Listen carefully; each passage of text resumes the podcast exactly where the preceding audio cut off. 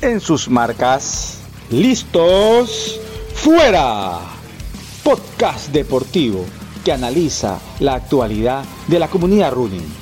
Escúchanos y conoce las experiencias y motivaciones que llevan a nuestros invitados a participar en las principales competencias de los cinco continentes.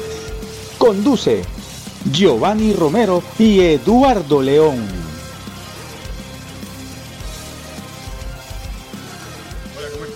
Bienvenidos a un nuevo episodio de En sus marcas, listos, fuera. ¿Cómo has pasado, Giovanni? ¿Qué tal? ¿Cómo ha estado esta semana? Qué gusto, Eduardo, qué gusto, amigos, escucharnos esta, en esta ocasión en el podcast y tenemos la mejor maratón del mundo, al atleta ecuatoriano que compitió en abril 2023 en la maratón de Boston. Ya mismo vamos a saber de quién se trata. Sí, tenemos un, un gran invitado el día de hoy y aprovechamos también para felicitar a los ganadores eh, de la, de la liga, a Juan Carlos González y María Gracia Pazmiño. Éxitos eh, han hecho un excelente tiempo pues, y se han hecho merecedores pues, de este reconocimiento, de esta competencia de muy alto nivel. Sí, eh, felicitaciones Juan Carlos, María Gracias, son los ganadores de la primera liga virtual Run Crew. Terminamos en abril. La segunda liga de este año vamos a empezar en el mes de agosto. Pronto les indicaremos más información al respecto. Giovanni, quería también igual, antes de, de presentar al invitado, antes de darle paso, hacer una, unas felicitaciones públicas eh, la hija de unos conocidos amigos eh, maratonistas ha quedado eh, campeona mundial por el Ecuador, dos preseas doradas en Kuwait, ahora último, Sabina Menz en apnea.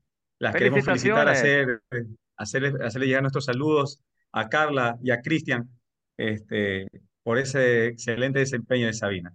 Y... Carla, Cristian, muchas felicidades y qué excelente que, que sigan apoyando a, a niños y jóvenes deportistas. Es el futuro de nuestro país, pues. Bueno, damos, damos paso a nuestro invitado, este, Giovanni. Queremos presentar, darle la bienvenida a Javier Guerrero Velázquez. Lee un poco pues, de, de su reseña. Es un ecuatoriano, deportista amateur. Eh, ha competido en algunas maratones, para ser exacto, nueve maratones en el mundo. Paseado su clase por Lima, por Guayaquil, por Buenos Aires, Chicago, Berlín, Valencia, Barcelona, Londres y Boston. Entre otras competencias, pues como medios Ironman y Ironman, Ironman Full. Bienvenido, Javier. Qué gusto, Javier Guerrero, nuestro gran amigo, más conocido como Gato Manta, aquí en Ecuador. Pues maratonista, Ironman, triatleta, eh, escalador de montañas, nadador. Qué gusto tenerte, Javier. Eh, Giovanni, este, Eduardo, muchas gracias por la invitación eh, a, a, este nuevo programa de ustedes, podcast, y, y, estamos aquí listos para poder conversar sobre lo que nos apasiona a nosotros, que es el deporte y sobre todo la corrida prácticamente. Qué bien, Javier. Y, uh, la graduación de los maratonistas, pues sin duda en el mundo es llegar a Boston. Tú lo lograste en este año 2023. Cuéntanos, ¿cómo fue tu participación en esta gran competencia en los Estados Unidos? Bueno, para mí realmente llegar a Boston creo que es el sueño dorado de todo corredor aficionado, porque es la maratón, como todos sabemos, la más antigua, la que tiene más renombre, la que todos nos sacrificamos, corremos, fracasamos para poder clasificar a, a esta maratón. Entonces, creo que la corrí muy bien, me siento satisfecho con mi tiempo y realmente estoy feliz y me gustaría en un próximo tiempo volver a, a correrla otra vez. Creo que me quedó esa, esa espinita de poder mejorar un poco más el tiempo ahí. Pero bueno, eso está más adelante. Primero vamos paso a paso con lo que hay que hacer con las majors y eso es todo por el momento. Javier, ¿y es tan difícil como lo cuentan con las lomas y el recorrido? Eh, ¿Cómo viste tú ese, e, ese nivel bueno, de, de, competencia? Prácticamente es una carrera, para mi punto de vista, atípica, porque primero se corre un lunes. Normalmente las otras competencias son domingos. Tienes que coger un bus, transportarte una hora para llegar a la salida. Ese pueblito Hopkinton prácticamente es una fiesta ese día prácticamente, donde reciben a todos los atletas, la gente está haciendo parrilladas a, la salida, gritándote, dándote agua, geles, etcétera, motivándote. Como tú dices, Giovanni, tú también la has corrido, prácticamente una competencia atípica porque son casi 21 kilómetros de bajada prácticamente, ¿no? Entonces, si no sabes controlar esa emoción, puedes fracasar más adelante en las, en las lomas que son desde el kilómetro 27 al 36 aproximadamente, donde están esas lomas fuertes que prácticamente son llamadas las rompecorazones prácticamente. Y como te mencionaba el otro día, después de entrenar, te dije, nosotros somos buenos para subir, pero somos malos para bajar. Y si tú te emocionas mucho, vas a pagar vas a pagar este, con tus piernas más adelante porque ya están desgastadas o están muy emocionadas por, porque tú te sientes fuerte y puedes, pierdes el control. Entonces yo sí traté de ir más sumamente controlado. Vi varias veces la, en, en YouTube, vi varias veces el, la carrera como era, trataba de visualizar prácticamente dónde, y inclusive en mi muñeca me me puse una pollita allá, kilómetro 10, chuta tal cosa, kilómetro, kilómetro 20. Sí, es que me iba para, no, no, no, no, no, no poderme alocar prácticamente, ¿no? Entonces ya sabía que mi, mi, estrategia era prácticamente llegar al kilómetro 36 o 37. Sabía que ya llegaba al barrio de Newton y ahí ya estaba el famoso cartel que dice, se acabaron las rompecorazones prácticamente. Javier, Javier, y, este, así como tú dices que eh, tratabas de, alimentarte con los tutoriales o los videos de YouTube, también eh, recurriste a, comentarios de otros atletas que ya habían corrido la, maratón de, Boston para también tener una, guía clara. Por, por supuesto, este, me acuerdo cuando el año pasado también nuestro gran amigo Andrés Marún corrió la maratón de Boston Giovanni siempre también le daba unos tips, esto o sea, cosas que hay que hacer, ¿sí me entiende? Pero yo pienso que prácticamente uno va cogiendo, como vulgarmente se dice, calle en las maratones, ¿no? ¿Qué quiero decir esto aquí? Por ejemplo, en Londres, yo me di cuenta que prácticamente muchos atletas europeos iban con unos zapatos nuevos, guindados en el cuello y con unos zapatos viejos para correr llevaban frazadas para poder descansar la hora, hora y media que teníamos que esperar ahí en los pisos mojados. Yo pasé prácticamente, comparando Londres, pasé todo el tiempo parado. Y aunque tú no lo creas, son detalles que hacen que uno se desgaste prácticamente, más el nervio que uno tiene en la competencia. Creo que esos fueron los, los momentos que prácticamente en el kilómetro 33 o 34 en Londres como quien dice, pagué piso por esos pequeños detalles. En cambio acá, en, en Boston, hablé con Andrés y gentilmente me dio todos los tips, toda la receta, lleva esto, lleva toalla, lleva un pocotón de cosas. Pude descansar tranquilamente como dos horas y creo que eso me ayudó para que mis piernas no se desgasten como me pasó en Londres estar hora y media parado prácticamente ahí. Qué bien, Javier. Y algo que queremos saber muchos muchas personas que escuchamos este podcast, eh, ¿cómo lograste la clasificación a Boston? ¿Cuánto tiempo te tomó? ¿En qué competencia? ¿Qué registro hiciste? ¿Cómo fue esa evolución? Bueno, prácticamente desde que me metí a correr mi primera maratón en el 2012, el sueño siempre fue clasificar a Boston prácticamente. Creo que es el sueño de todo corredor amateur estar ahí prácticamente pero el proceso prácticamente fue desde el 2012 a la fecha, prácticamente 11 años. 11 años, he corrido nueve maratones y clasifiqué en el 2021 en la maratón de, de Valencia con un tiempo de 3 horas 15 que me permitió o me acreditó por mi, por mi edad clasificar este año a la maratón de Boston. O sea que a Valencia le debes un poco esa, esa clasificación. Claro, todo el esfuerzo de los años que nos comentas que, que llevas corriendo, pero fue Valencia en el que eh, el que te ayudó a esa clasificación. Y sabemos que la Maratón de Valencia es una de las más rápidas del mundo, ¿no? Y Javier, algo importante también, eh, ¿cómo fue tu periodo de entrenamiento? sabiendo, como tú decías, que Boston es una maratón atípica, que no, es, eh, no, no, se busca el plano y de pronto no se busca también el, el mejor tiempo, ¿no? Pero ¿en qué enfocaste tu, tus entrenamientos?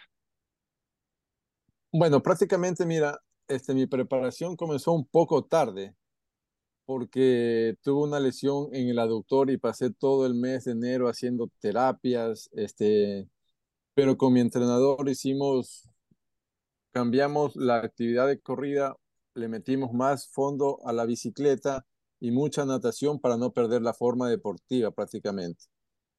Y un poco de gimnasio y todo eso, y me, me ayudó bastante para poder retomar desde febrero para comenzar a entrenar los intervalos entre martes y jueves y todas mis largas, todas mis largas, me iba a Limoncito a simular las lomas, las bajadas, estacionaba mi carro la entrada del Limoncito y me iba hasta donde dice, hasta, hasta la entrada del Limoncito y me regresaba. Prácticamente eran, mi, mi carrera más larga fue de 30 kilómetros, entonces sí, sí fue duro prácticamente tratar de simular la realidad, pero tú sabes que la realidad es otra cosa prácticamente, porque no es de un terreno que tú no lo conoces. Ya Limoncito prácticamente con ir todas las semanas ya poco a poco lo va dominando, ya sabe dónde está la loma, dónde aprieta, etcétera, etcétera. Pero un terreno desconocido que solo lo ves en televisión o en YouTube es algo nuevo para ti, para uno prácticamente en, tu, eh, entrenamiento, Javier, este, ¿familiarizaste un poco el clima o solo nomás el tema de las rutas con, con las lomas? No, prácticamente sabemos que todas las majors o la mayoría de carreras son en época fría, justamente para que no haya tanta deshidratación de los atletas prácticamente, pero no. Como ustedes saben, vivimos en Guayaquil y lo que más ha habido en esta época ha sido full lluvias y hasta ahorita seguimos viendo con una humedad, humedad terrible. Y bueno, el, el, frío es parte de que nos tocó a todos los corredores prácticamente. Eso, lo que sí hice también, si llovía, salía a correr, porque dije, en Boston me va a llover. Había la posibilidad que llueva, ¿no? Y, y, y, si no practico en lluvia corriendo, eso sí me va a fregar, fregar qué, qué tipo de media puedo utilizar, qué zapato tengo que correr, entonces iba probando todas esas cosas para que no me, no me fallen ahí prácticamente. O sea, si llovía, yo era feliz, salía a correr sin ningún problema. para los amigos que no conocen Guayaquil, no han tenido el gusto de estar en Guayaquil, esta época del año, los primeros meses del año, hace mucho calor y humedad. Entonces, prepararnos para las maratones de, de abril, de mayo, es bastante duro eh, comparado a otras épocas, ¿no? Pero pese a eso, lo que indica Javier, pues es el esfuerzo de, entrenar. Y Javier, eh, ¿qué tú les recomendarías a, a los atletas amateur eh, que realicen para poder clasificar a Boston? ¿Qué, qué necesitan hacer? Eh, ¿Qué no necesitan hacer? ¿Cuáles serían tus recomendaciones?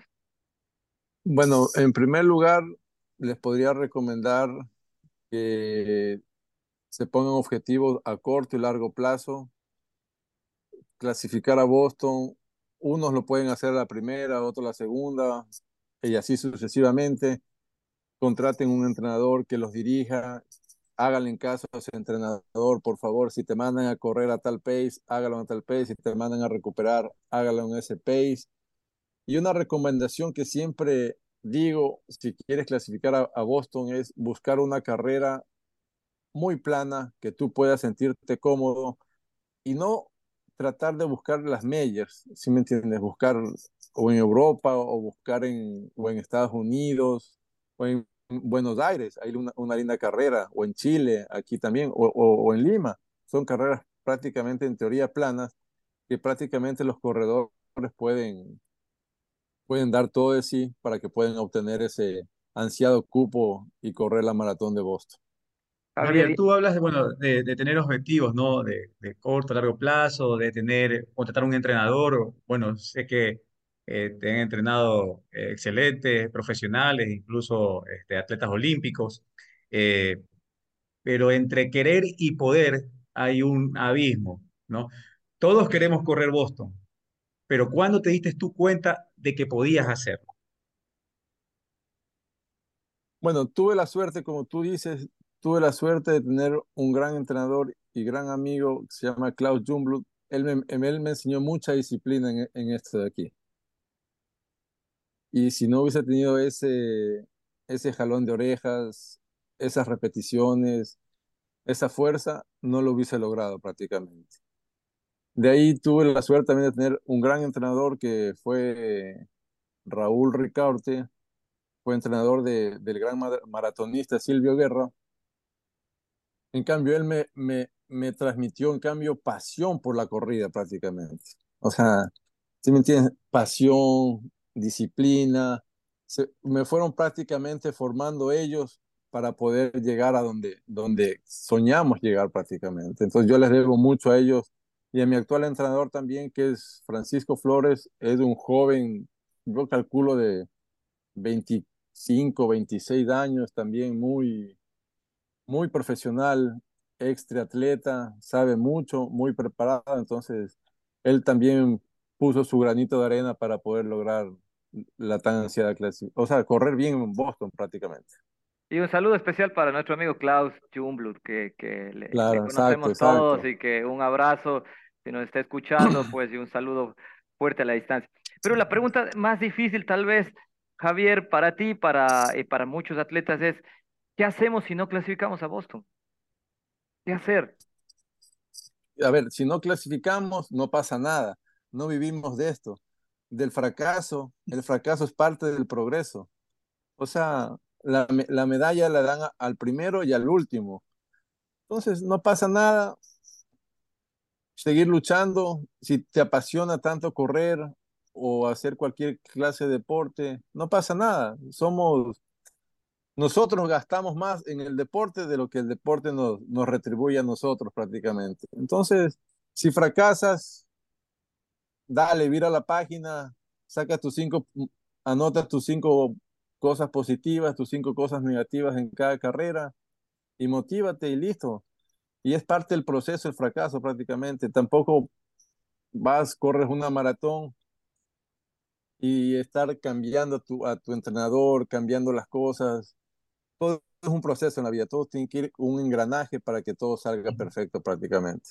Sí, yo, yo estoy de acuerdo, eh, Javier, contigo porque eh, el objetivo de, de, hacer deporte en, una etapa, yo diría, eh, de adulto, en la que vivimos como atletas amateur, eh, tiene que ser disfrutar el deporte, ¿no? Y, y que esa actividad nos lleve a, a, tener una vida sana, una vida más saludable, una vida con mejor salud, con más energía para realizar las actividades. Pero eh, sí, como tú dices, pues seguir, no pasa nada y buscarse otros objetivos igual eh, deportivos, ¿no? Adelante, Eduardo. Sí, bueno, escuchaba pues tu, última respuesta, este, Javier, y, lo que aporta Giovanni acerca de, la salud, y, y, se escucha tan fácil decir virar la página, ¿no? Porque Boston es la maratón soñada, eh, y bueno, tú hablas de la disciplina, ¿no? El entrenamiento físico, pero ¿Cómo, ¿Cómo haces? ¿Tienes una parte en el equipo que te trabaja la fortaleza, eh, la, fortaleza mental? Porque correr este, este tipo de maratones de, élite eh, no es fácil, ¿no? Hay muchas cosas que, muchos factores que agobian. Entonces, este, este proceso también de la disciplina física, ¿cómo lo complementas con la fortaleza mental? Bueno, la fortaleza mental prácticamente yo creo que la debo mucho porque yo desde niño fui muy deportista prácticamente, ¿no? Entonces prácticamente, gracias a Dios, tuve buenos entrenadores que siempre nos fortalecieron eso.